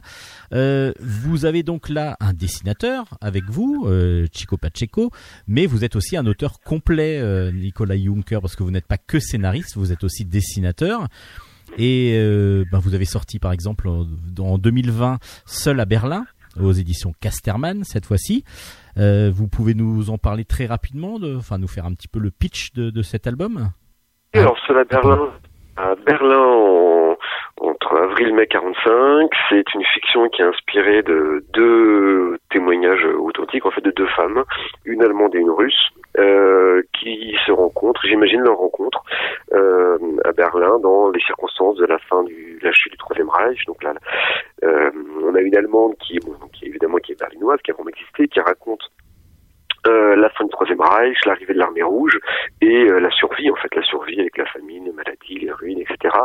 Et avec l'arrivée de l'armée rouge, les viols massifs euh, qui vont qui vont se, répandre un peu partout, qui vont qui vont atteindre toutes les berlinoises. De l'autre côté, on a une russe, une soldate russe qui est partie de l'armée rouge, qui est interprète de guerre.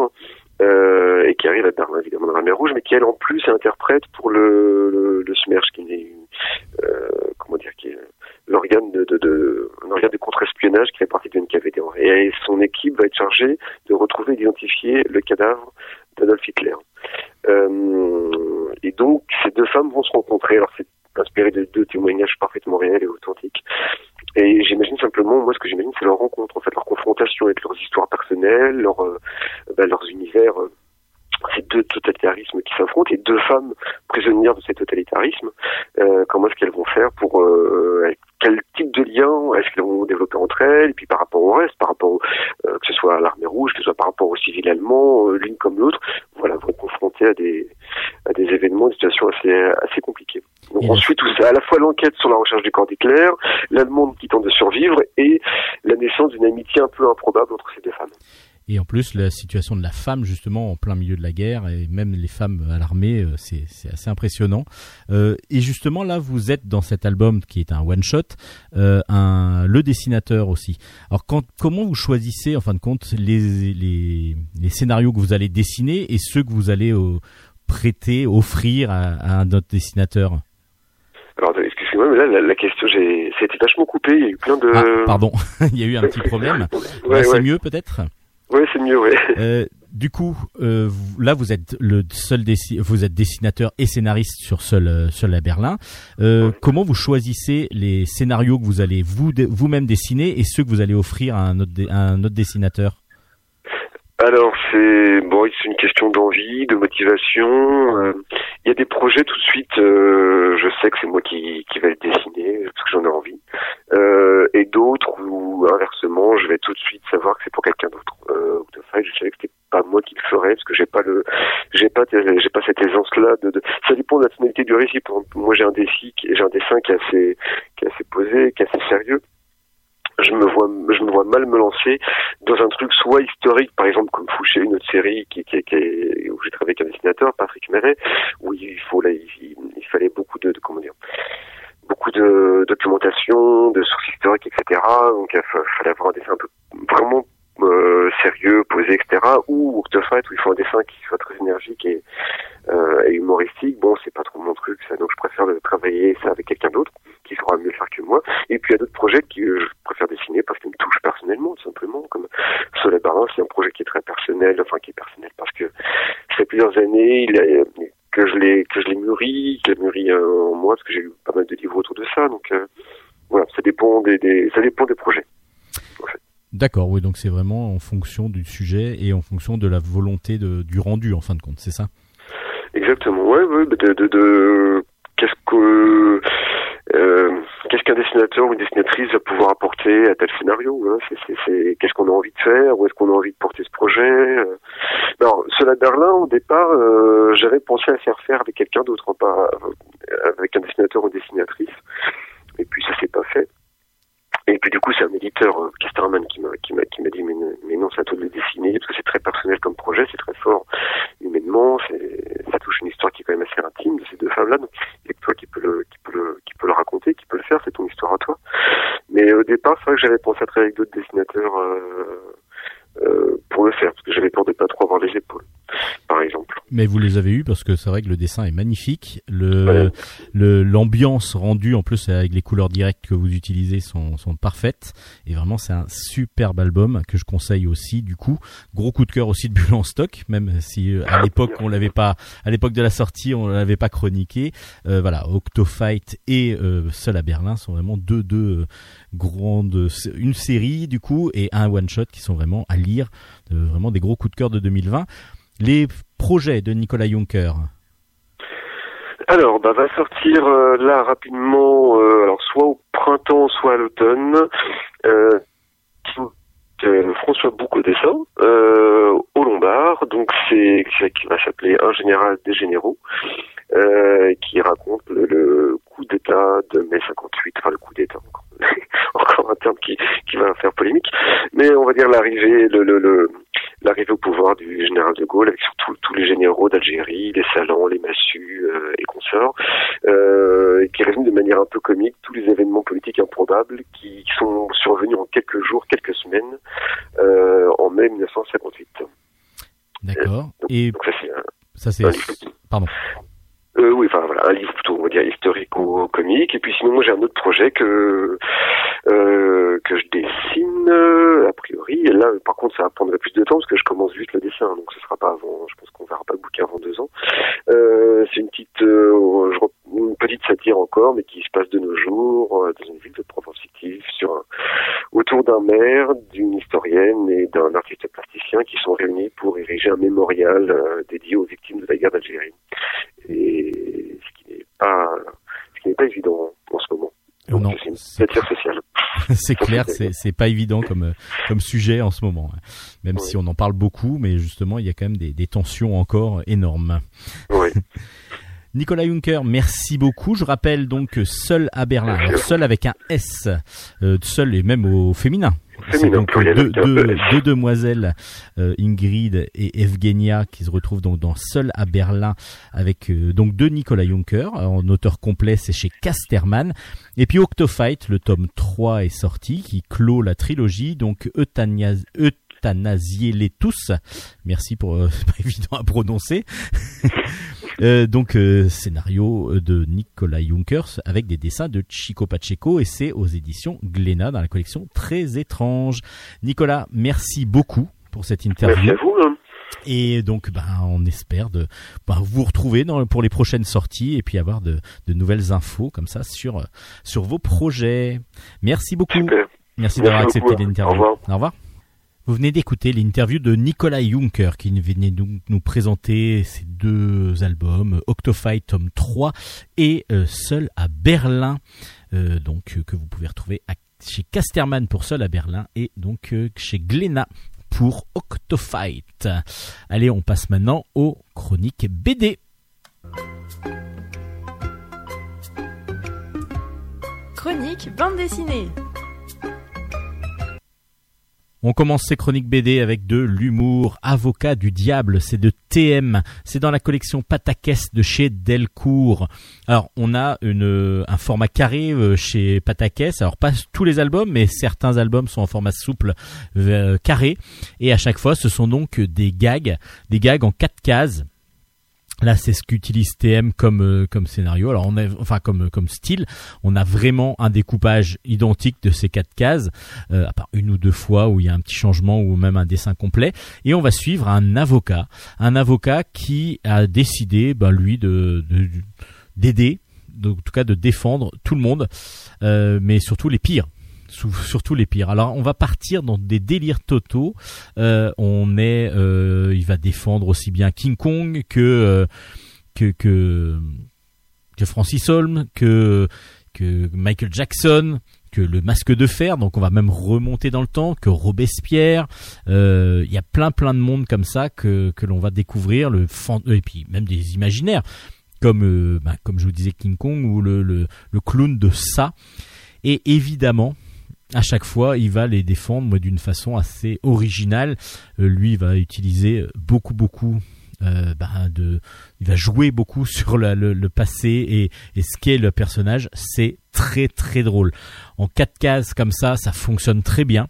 On a un petit côté running gag, même si on voit jamais les mêmes personnages, mais c'est un petit peu fait toujours de la même façon, c'est-à-dire que il va défendre euh, l'indéfendable quasiment pour la plupart du temps, mais même Tarzan, il va quand même le, défendre. Mais il y a plein de situations drôles. Le fait qu'il y ait plein de personnages que l'on connaisse, historiques ou non, euh, ça fonctionne aussi. Euh, le, personnage en lui-même, l'avocat, il est assez ignoble, euh, donc il est assez capable de, tout, il est capable de tout pour aussi draguer sa, stagiaire qui ne s'en laisse pas compter du tout. Donc il y a quand même ce côté aussi un petit peu running gag dans, dans, ces, dans ces approches un petit peu lourdaudes, voire même complètement complètement dé... qui, qui, qui n'ont rien à faire dans, dans la situation. Euh, c'est très drôle, vraiment très drôle. Euh, je vous le conseille grandement. C'est un petit album, donc euh, très rapide à lire en même temps, et il y a plein de petits gags dedans qui sont excellents. Il y en a une centaine. Ça s'appelle Avocat du diable dans la collection Patakès. Il y avait déjà eu des albums très réussi. Et celui-là en est aussi un euh, avocat du diable donc dans la collection euh, de chez Delcourt de et c'est TM qui nous offre ça. Vraiment une grande grande grand grand plaisir de lecture. Merci monsieur TM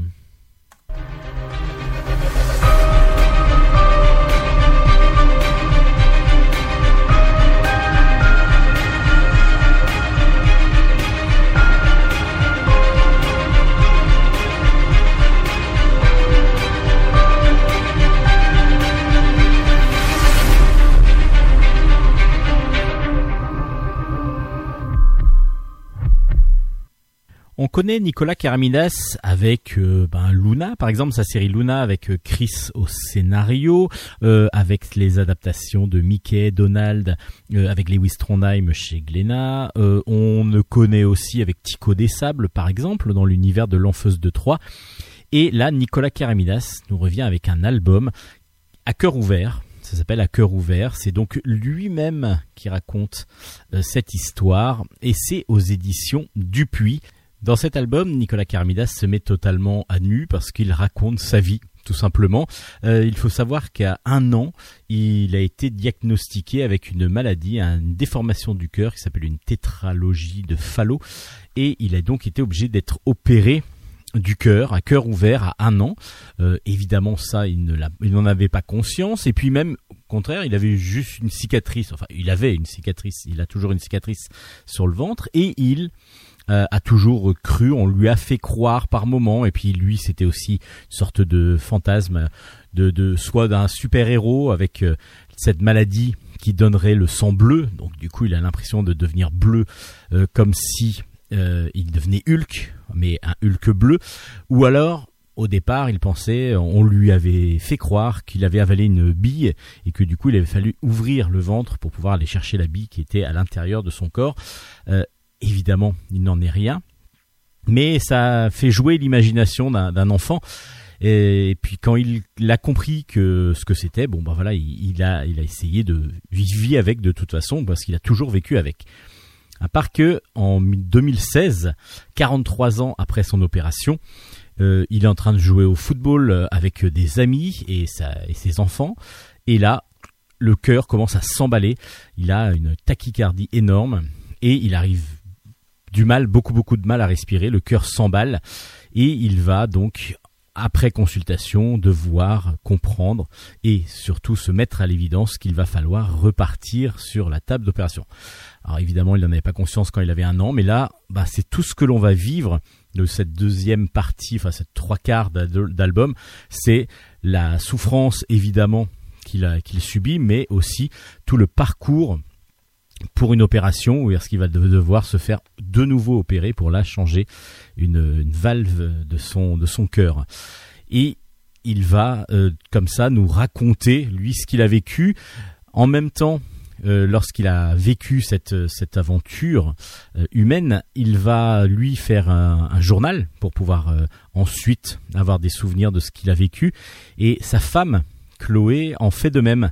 Ce qui fait que il va y avoir dans cet album quelque chose de très intéressant, c'est que on va avoir un petit peu aussi et c'est mélangé. Donc lui, ses souvenirs, tout ce que lui en a ressenti, mais quand il était par exemple dans dans, dans l'inconscience totale, c'est plutôt ce que ce qu'a ressenti sa femme et ce qu'elle a retranscrit elle dans son journal intime. Et c'est très très humain. C'est très très humain cet album. Euh, déjà, Nicolas Karamidas a toujours son trait euh, très cartoon parce que du coup c'est son style à lui et malgré le fait que il y ait beaucoup de bah, on, ressent quand même des, passages assez difficiles. Euh, ben son trait nous donne quand même beaucoup d'espoir, j'ai trouvé. J'ai trouvé que c'était très agréable déjà, visuellement c'est magnifique. Et puis en plus, du coup, il y a, y ce côté euh, rond du dessin qui est très très qui, plus apaisant que si c'était c'est moins angoissant que que ce qui, enfin, il arrive à sortir un petit peu de l'angoisse de, de tout ce qui est hospitalisation de longue durée en, en plus. Et on va euh, aussi avoir beaucoup beaucoup de références graphiquement à plein plein d'univers bah, que qu'adore Nicolas Keramidas et que bah, étant de la même génération j'ai essayé de reconnaître un peu partout euh, que que, que ce soit évidemment on rencontre Goldorak on rencontre plein de personnages euh, mais sous ou alors même des scènes qui font penser à des films. C'est vraiment donc il y a des petites recherches comme ça. Ben, L'exorciste évidemment ça c'est flagrant. Et puis il y en a d'autres aussi que l'on recherche comme ça aussi à travers les planches. Et du coup, ben moi, je sais que j'ai lu l'histoire d'un coup, puis après je suis revenu un petit peu sur les planches pour pouvoir euh, pour pouvoir euh, justement trouver ces détails, regarder le dessin plus plus en profondeur, parce que cet album, il nous prend au trip aussi. Il nous prend au trip.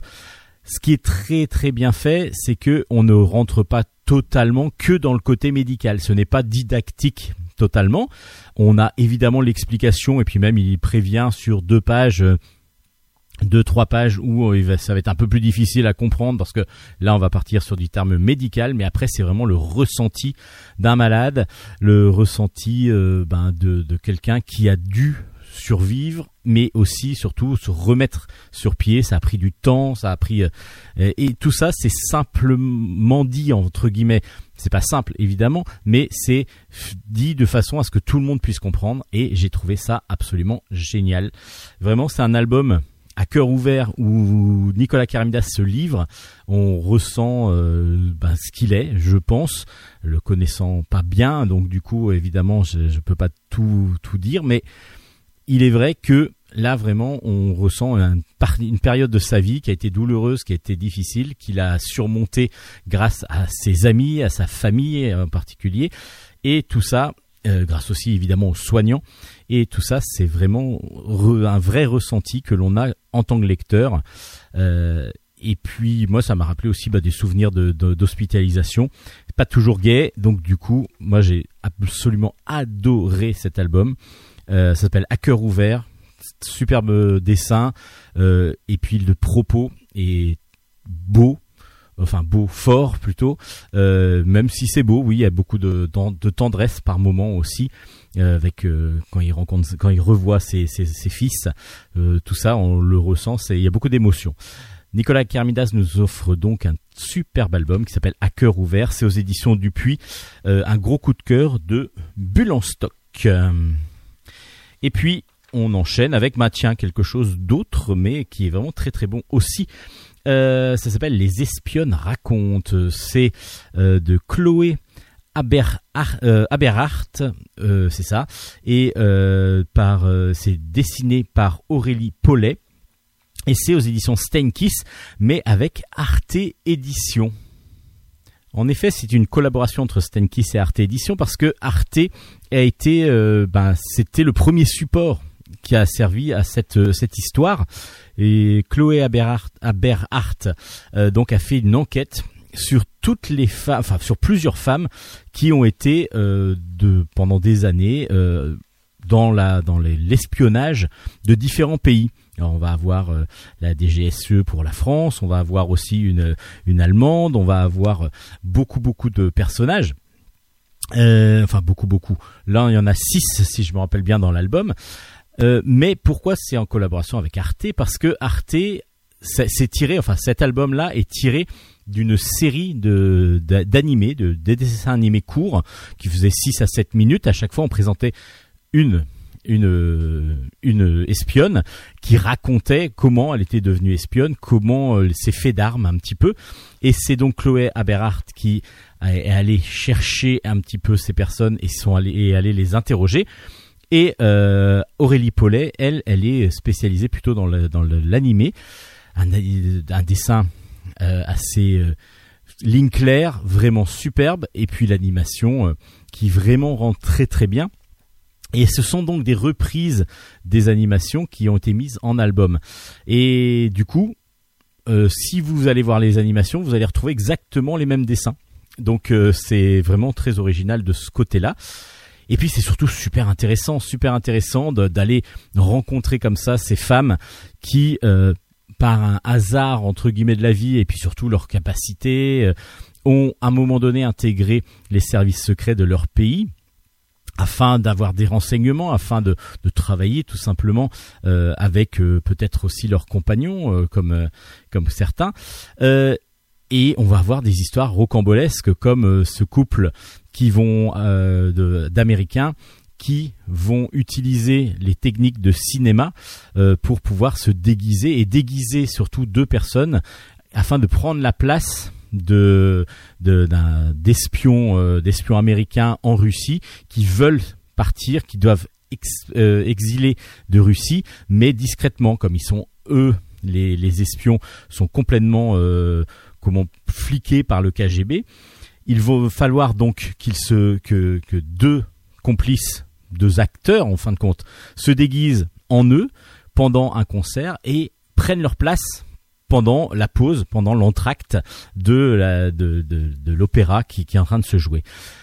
C'est du voilà, c'est du James Bond, mais on va aussi voir que alors là c'est vraiment une des histoires qui vraiment euh, qui m'a vraiment euh, paru très intéressante parce que là on était proche de James Bond avec beaucoup d'action et il y en a d'autres au contraire où il n'y a pas beaucoup d'action mais on explique aussi et c'est ce qui est très intéressant c'est que le métier d'espion, c'est quasiment que de recoupement d'informations, récupérer des informations, mais assez banal. En fin il n'y a pas grand-chose. Il se passe très peu de choses. C'est ce que raconte la française au début de l'album, euh, où en fin de compte, elle n'a pas eu beaucoup d'informations euh, essentielles, mais tout ce qu'elle a recueilli, ça a pu servir à certains moments. Euh, et des fois, ça ne sert à rien parce que 80% du temps, les gens qui sont justement euh, soupçonnés euh, de faire de l'espionnage avec euh, d'autres pays, qui sont, qui sont des, des taupes d'un autre pays, bah 80% du temps ou 90% du temps, ils vivent normalement. Il n'y a que à certains petits moments où ils essayent d'être le plus discret possible, où ils peuvent peut-être envoyer des informations. Et tout ça, c'est vraiment bien ressenti dans les, dans, dans, dans, les, dans les petites scénettes. En fin de compte, c'est à chaque fois des portraits. On voit une partie noir et blanc parce que l'autrice est allée rencontrer la personne de nos jours et ensuite en couleur lorsque l'on revient dans les années 70-60 euh, lorsque de leur, lors de leur fait d'armes.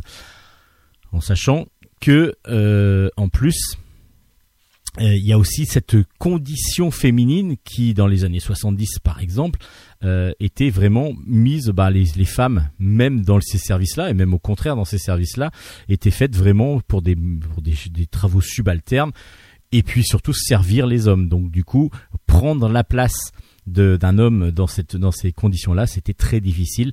Et tout ça, on a aussi ce ressenti féministe un petit peu derrière qui est très très intéressant. Ça s'appelle donc les espionnes racontent. Vous pouvez aussi, donc en plus de la, moi j'ai j'ai fait de, de, de cette façon-là. J'ai lu l'album, j'ai vraiment beaucoup apprécié et je suis allé voir un petit peu sur la, c'était le replay d'Arte et euh, si vous l'avez plus sur le replay d'Arte, il y a aussi sur YouTube, Arte, il y a sur la chaîne Arte de YouTube de Arte.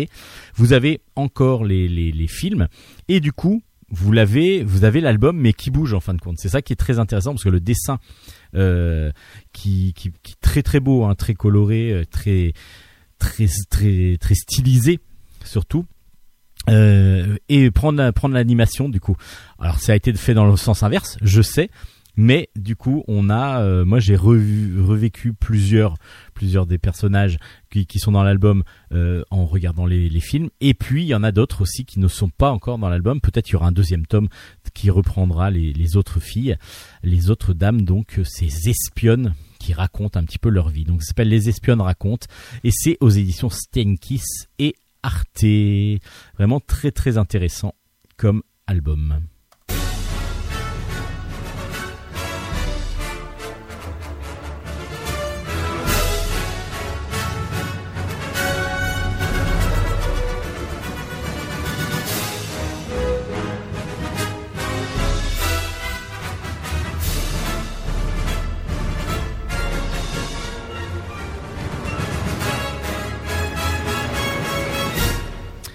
Allez, encore quelques albums avec, euh, par exemple, Terra Prohibita. Le tome 1 est sorti. C'est de Patrick Lomont au dessin. Scénario de Denis Pierre Philippi. Et c'est aux éditions Glénat. On est au début du XXe siècle. Nous sommes dans une uchronie, une uchronie avec quelque chose qui s'est passé, qui ne s'est pas vraiment passé, mais qui prend le pied dans un, dans un récit historique, enfin dans une une histoire que l'on connaît. Et là, on est donc au début du XXe siècle. Il y a une contamination biologique a fait dégénérer complètement la végétation de manière euh, incontrôlable. Et l'Angleterre a donc été complètement envahie et il y a des espèces euh, mutantes de la nature, comme si la nature un petit peu reprenait ses droits et surtout se défendait contre l'humanité. Et donc il y a de plus en plus de d'espèces mutantes extrêmement dangereuses et donc, l'Angleterre a été déclarée terra prohibita. Mais évidemment, il y a beaucoup de chercheurs qui voient dans ce développement euh, une nouvelle source de, recherche, euh, de richesse. Et on va suivre donc plusieurs personnages assez, euh, assez bizarres, enfin pas bizarres, mais assez mystérieux, parce que on ne va pas comprendre tout de suite qui ils sont, et c'est ce qui est très très intéressant. On va rencontrer donc trois personnages, dont Dorian Singer, qui lui est une sorte de chasseur de primes, en tout cas il, est tueur un petit peu à gage plutôt, et en même temps il est, euh, il fait des expériences scientifiques. Donc du coup c'est un personnage très ambigu, plutôt négatif au départ, euh, qui va faire des recherches sur les cadavres qu'il vient de faire. Donc du coup il va leur implanter par exemple des plantes pour voir comment elles réagissent dans, dans les cadavres. Évidemment, euh, c'est quand même un homme recherché par la loi, donc on va suivre aussi euh, un, policier qui s'appelle l'inspecteur Melville, qui lui est sur les traces donc de Singer, et en parallèle, on va euh, avoir une détective privée qui s'appelle Kervelan. elle est mandatée par une riche rentière pour retrouver son mari, mais justement qui son mari qui normalement devait travailler sur la partie euh, interdite de, Londres, mais apparemment ce serait pas tout à fait le cas. Ces trois personnages vont devoir euh, donc euh, un petit peu cohabiter, travailler ensemble afin d'essayer de retrouver justement cet homme, mais ils vont devoir aller évidemment dans la terra prohibita, donc la terre interdite. Je vous en dis pas trop, parce que du coup, c'est vraiment cette mise en place qui est là dans cette première, dans ce premier album. Et ce qui m'a surpris, c'est qu'il y, aura que deux albums. Donc du coup, le deuxième, le deuxième tome devra être assez fourni pour pouvoir nous donner pas mal de choses. Alors, dessin déjà de Patrick Lomont absolument magnifique. Magnifique parce que c'est un dessin réaliste qui fonctionne superbement bien. Et puis en plus de la couleur qui donne une, impression de volume qui est vraiment sublime. Les planches, les couleurs en plus sont très très vives par moment, euh, donc la nature prend vraiment le dessus. Regardez juste la couverture où il n'y a aucun personnage, on a juste comme ça cette ville une ville un petit peu euh, utopique euh, avec des, des on est un petit peu aussi dans du steampunk parce qu'on a des îles flottantes au-dessus des villes flottantes au-dessus de, de, la terre parce que du coup c'est là que se sont réfugiés les humains on a vraiment euh, des graphismes absolument magnifiques, très très fins, euh, très beaux, euh, avec donc des personnages en plus charismatiques. Scénaristiquement, ben on va essayer d'appréhender les différents personnages au fur et à mesure de la lecture et des fois ben, j'ai eu un peu de mal à, rentrer dedans. Je me dis mais ça, ça a pas de sens ça a ni queue ni tête. Et en fin de compte, ça va petit à petit. Euh, Denis Pierre Philippi va nous mettre comme ça dans des pièces de puzzle en main, et on va nous commencer à les imbriquer les uns dans les autres. Et là, on va commencer à comprendre et vraiment prendre au dernier quart de l'album vraiment prendre l'aventure à plein euh, à plein régime et dans dans les bras et donc on va comprendre aussi les interactions entre chaque personnage. Et c'est plutôt bien fait du coup, mais pas évident, j'ai trouvé à rentrer dedans. Euh, donc à faire un petit effort peut-être de lecture au départ. Alors peut-être que c'est moi qui ai mal compris au départ tout ce qui tout ce qu'il fallait comprendre, mais en même temps une fois que j'étais dans l'album, de toute façon graphiquement l'album euh, ne nous fait jamais lâcher les yeux, le dessin nous fait jamais lâcher les yeux l'album. Donc du coup on est quand même dans l'album, on a envie de continuer à lire de toute façon. Et puis petit à petit, ben, Denis Pierre Philippi nous donne les, les pièces du puzzle pour pouvoir petit à petit nous bah, comprendre l'histoire tout simplement. Et donc Terra Prohibita est vraiment un bon premier album. Euh, j'attends vraiment avec impatience la suite pour savoir si euh, on, est dans, un très très bon diptyque et peut-être que même ce sera un début de, de, de, scénario où il va y avoir à chaque fois une aventure avec euh, ce même ce même univers et ces mêmes personnages ou alors bah, peut-être qu'on sera un peu déçu par le deuxième mais j'espère vraiment pas qu'on sera qu'on sera déçu. De toute façon si graphiquement c'est au même niveau déjà on sera pas déçu euh, graphiquement. Donc Terra Prohibita aux éditions Glénat. Un premier album qui se laisse vraiment très bien lire parce que du coup il est magnifique. Et puis ben plongez-vous dans cette aventure et puis euh, on verra la suite. Pacific Palace, c'est dans la collection le Spirou 2. Vous savez, plusieurs auteurs qui ont euh, qui, qui ont pris euh, le personnage de Spirou, de l'univers de Spirou, Fantasio, voire voire euh, aussi Champignac et, euh, et le Marsupilami. Et là, le Spirou de Christian Durieux vient de sortir. Ça s'appelle Pacific Palace, donc euh, c'est sorti aux éditions Dupuis. C'est donc de Christian Durieux au scénario et au dessin. On est dans un univers à la voilà où, Spirou et Fantasio ont vraiment on, on sait enfin, on sait pas d'où ça part. Si Spirou et Groom dans un, dans un, euh, au Pacific Palace, justement, un, hôtel 5 étoiles. Il a fait engager Fantasio qui a perdu son boulot parce que euh, le journalisme, alors on ne sait pas trop dans quelle période on est, mais on imagine un petit peu après la guerre. Euh, voilà, il y a quelque chose qui qui s'est passé pour que Fantasio ait perdu son travail de journaliste. et donc, c'est un hôtel paisible au bord d'un lac euh, euh, dans lesquels travaille euh, Spirou Fantasio. Et puis là, il n'y a plus personne quasiment. Il y a le directeur de l'hôtel, Spirou, donc Fantasio les grooms. Il va y avoir une femme de chambre et un cuisinier qui seront les les seuls personnages de l'hôtel parce que l'hôtel a été complètement donc vidé pour recevoir un homme un homme donc euh, qui qui va être reçu en grande pompe et qui va être vraiment qui a qui a l'hôtel rien que pour lui, sa femme, ses gardes du corps et sa fille. À part que cet homme c'est un dictateur. C'est un dictateur qui a pris le pouvoir donc par la force dans son pays et il va se retrouver donc il a vraiment un esprit euh, vraiment euh, négatif et, vraiment c'est il est vu comme dans le monde entier comme un dictateur vraiment horrible mais il va falloir faire fi de tout cette, euh, ce ressenti pour le servir au mieux. Alors Fantasio a beaucoup de mal, surtout qu'il a été embauché à l'hôtel sur les recommandations de Spirou qui a menti évidemment, parce que Fantasio n'est pas du tout euh, à même à aider les autres euh, et à les servir docilement. Donc du coup il va y avoir ce côté Fantasio un peu frondeur qui va être très intéressant. Et puis lorsque cet homme arrive avec sa femme, ses gardes du corps, donc déjà on sent le poids qui va peser, mais là, Spirou, lui, il va avoir une vision qui va révéler quelque chose en lui. Ben, ça va être l'amour, tout simplement. Il va tomber amoureux de Helena, la fille du grand guide euh, qui vient d'arriver dans le dans le dans le dans l'hôtel. S'en suivra donc tout l'album. C'est un huis clos comme ça, avec différents personnages.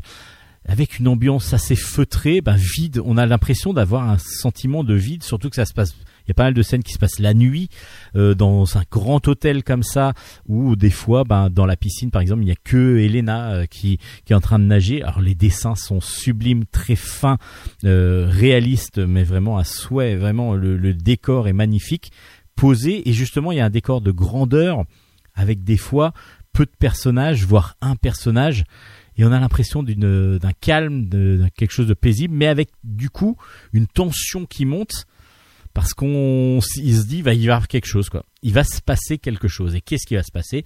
Ben voilà, il y a quelque chose qui se passe oui, mais je vais pas vous le dire parce qu'autrement il n'y a aucun intérêt à lire l'album, surtout que jusqu'à la fin on va avoir euh, un, un, rebondissement. Euh, Pacific Palace est un très bon Spirou et Fantasio 2 après, euh, c'est pas voilà, à part les personnages, on a quand même les les mentalités de Spirou et de Fantasio qui ressortent, mais on n'est pas sûr de l'aventure comme euh, on a pu le, voir dans d'autres albums.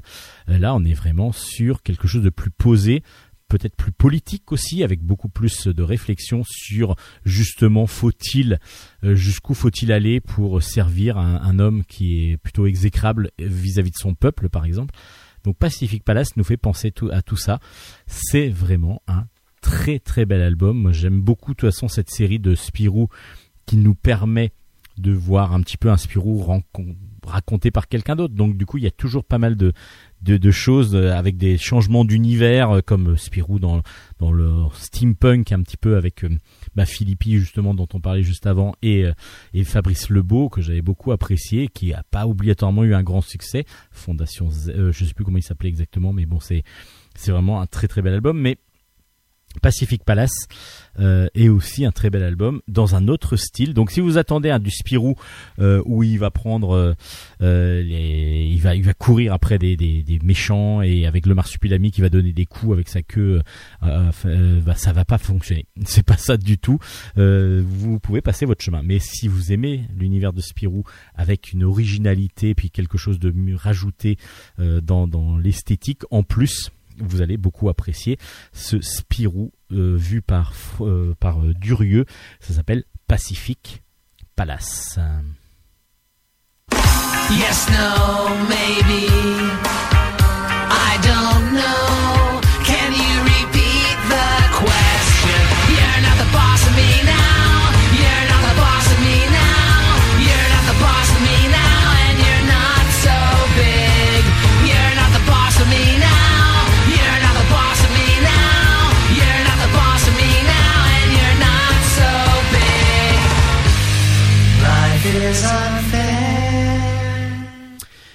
Bon, on va finir avec deux, trois chroniques. On va commencer par euh, Saria. Tiens, Saria, l'intégrale est sortie. C'est de Jean Dufaux au scénario, de Paolo Serpieri et Riccardo Federici au dessin.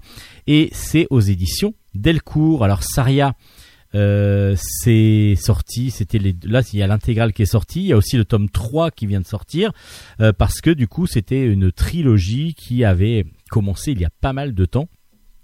Euh, avec Serpieri au départ au dessin sur le premier tome et le deuxième tome à partir du deuxième je crois aussi sur le deuxième tome et Federici a fait donc le troisième tome pour conclure ce troisième cette ce triptyque d'une saga dystopique de, créée par Jean Dufaux donc euh, ça c'est à Venise à Venise dans on va dire dans l'ancien temps à la mort de son père on suit donc Saria et son père lui confie trois clés.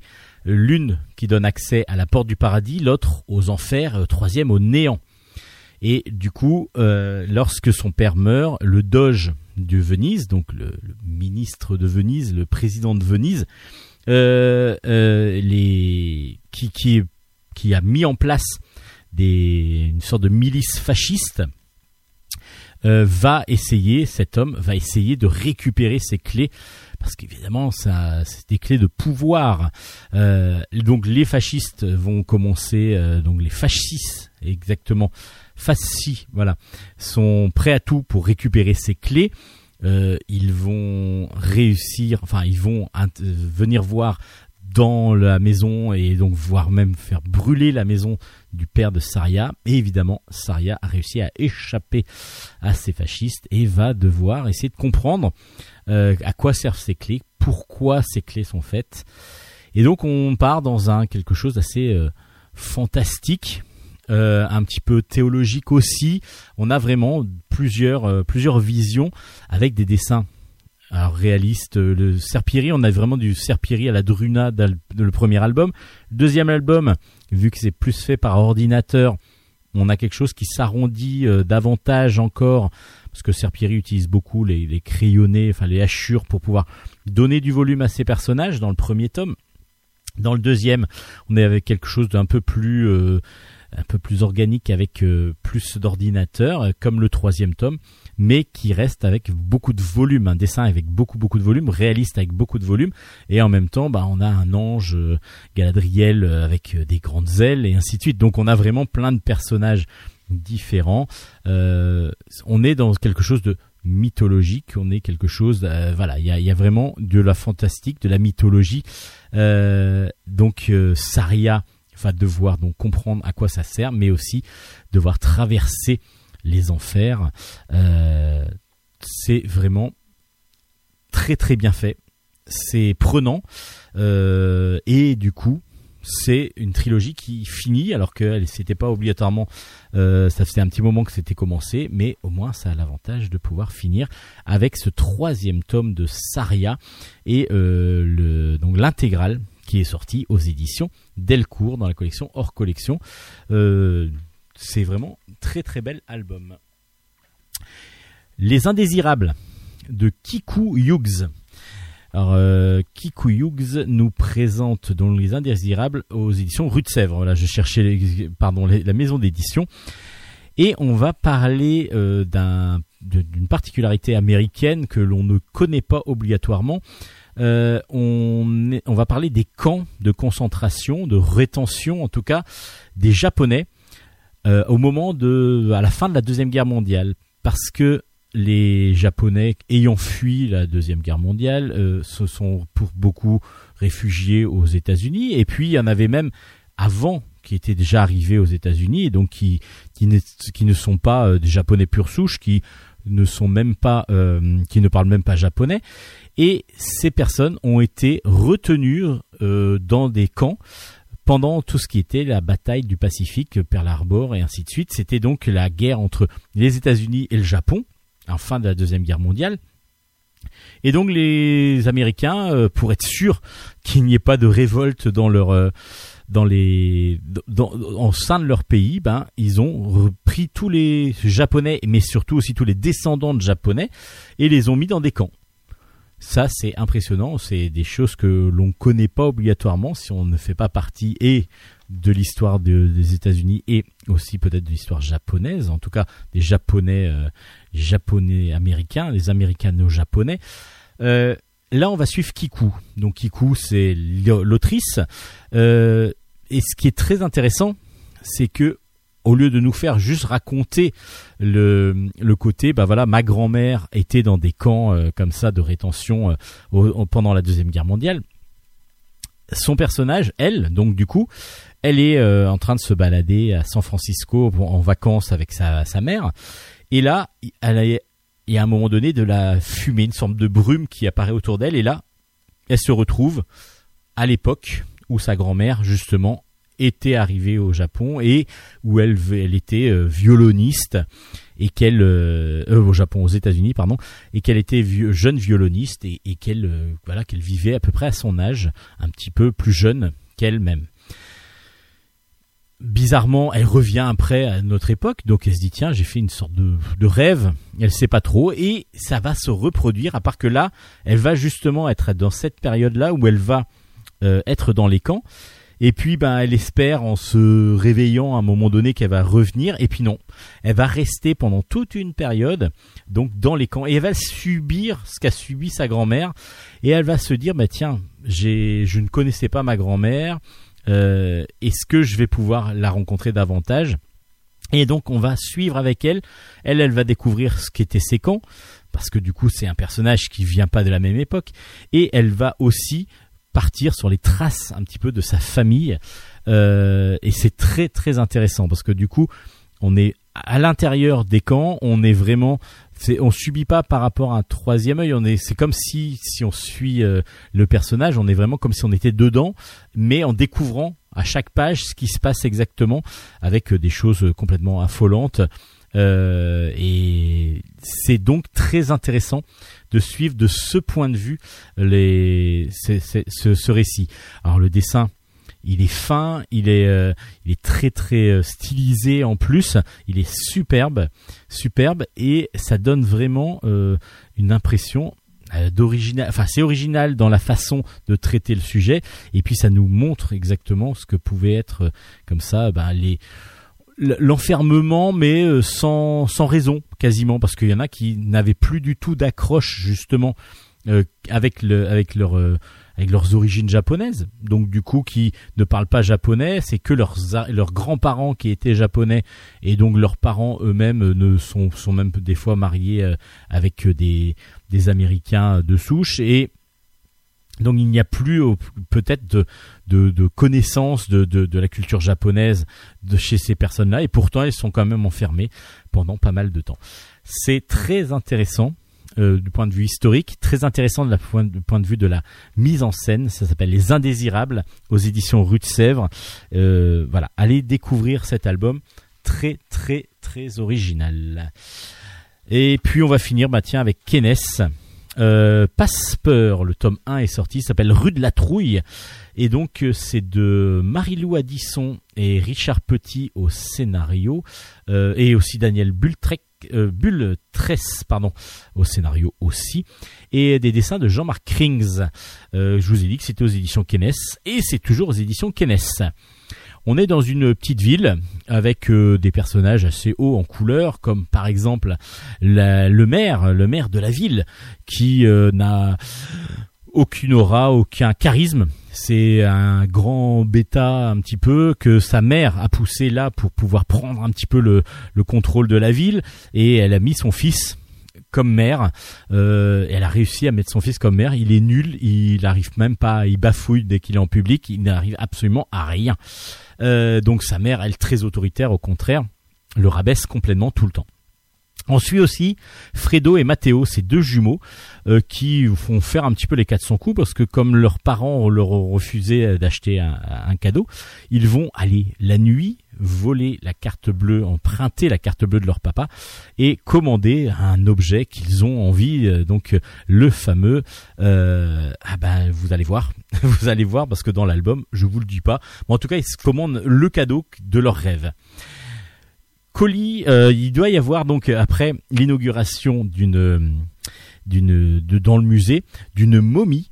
Il y a une momie qui arrive d'Égypte et cette momie va être donc dévoilée par le maire de la ville lors d'une inauguration donc et puis même il va pouvoir enlever la momie enlever comment dire les bandelettes de la momie donc quelque chose de très solennel donc on va avoir ces deux personnages enfin ces deux scènes là où les garçons vont avoir euh, donc leur cadeau qui doit arriver. Et puis la momie qui doit arriver aussi au musée. Évidemment vous avez bien compris la momie dans une caisse le cadeau est dans une caisse et il y a une inversion qui se fait. Ce qui fait que le cadeau bah, il arrive au musée et la momie, elle, elle arrive bah, dans la chambre des enfants euh, qui doivent euh, justement essayer de comprendre pourquoi elle est là. Et puis, bah, c'est sur- surtout que cette momie, bah, elle arrive à revivre. Elle n'est pas morte.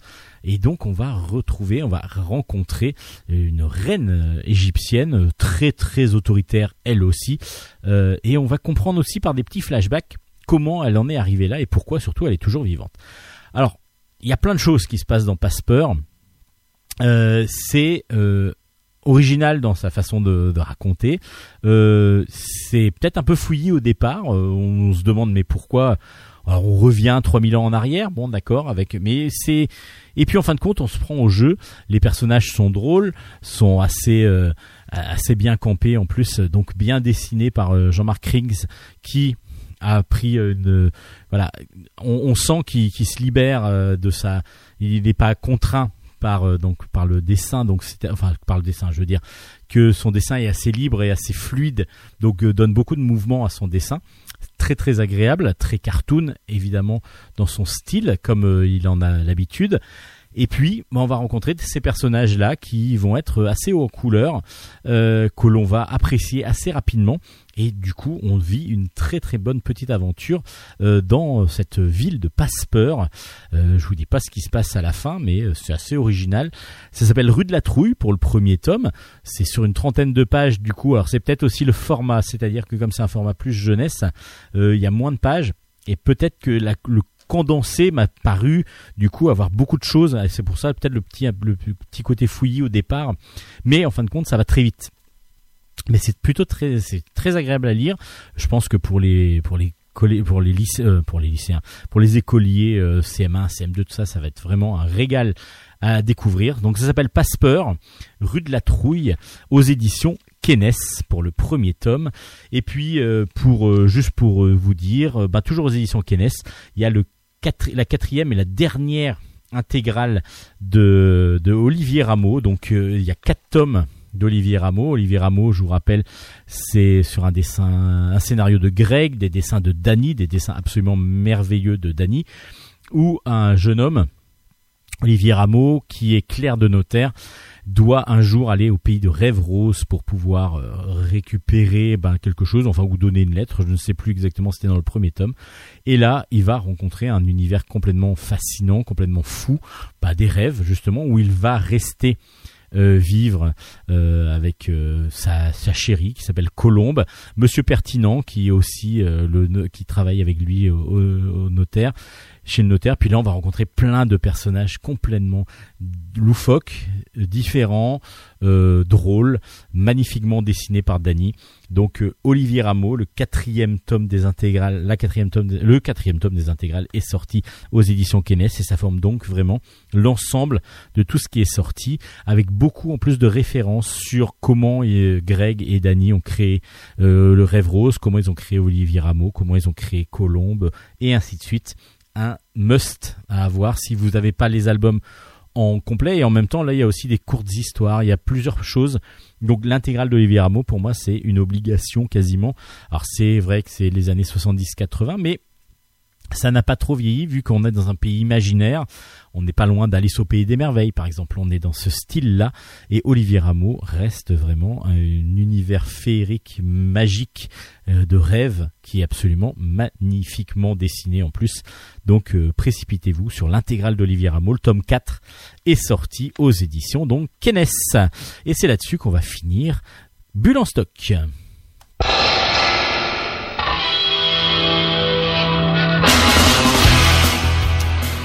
Et voilà, c'est fini pour cette semaine. Ça y est, le glas a sonné, mais nous reviendrons avec de nouvelles Les BD. Pixies ont sonné. Les Pixies ont sonné. Nous reviendrons avec de nouvelles BD, de nouveaux mangas, avec très grand plaisir la semaine prochaine, bien entendu. D'ici là, vous pouvez évidemment retrouver l'ensemble des, des albums chroniqués sur notre page Facebook. Qui s'appelle Bulle en stock, Bulle avec un S, à ne pas oublier, sinon vous atterrirez sur la page Facebook d'un magasin, Tout à fait, d'une librairie d'une librairie qui est spécialisée dans la bande dessinée à Ah. Amiens. à Amiens, tout à fait. Et puis évidemment, vous pouvez nous podcaster sur toutes les plateformes de streaming connues et aussi nous retrouver sur la page euh, de internet de Radio Grand Paris, la radio de notre ami Nicolas Godin. Que nous remercions de toujours et encore nous diffuser euh, Évidemment. chaque semaine. Et, ne- et pas que nous, il y a plein plein de choses Bien sur Radio entendu. Grand Paris. Il y a plein plein de podcasts. Allez euh, écouter ça. Il y a vraiment de tout. Euh, allez vous faire plaisir sur radiograndparis.fr. Vous y trouverez, je pense, forcément votre bonheur. Tout à fait.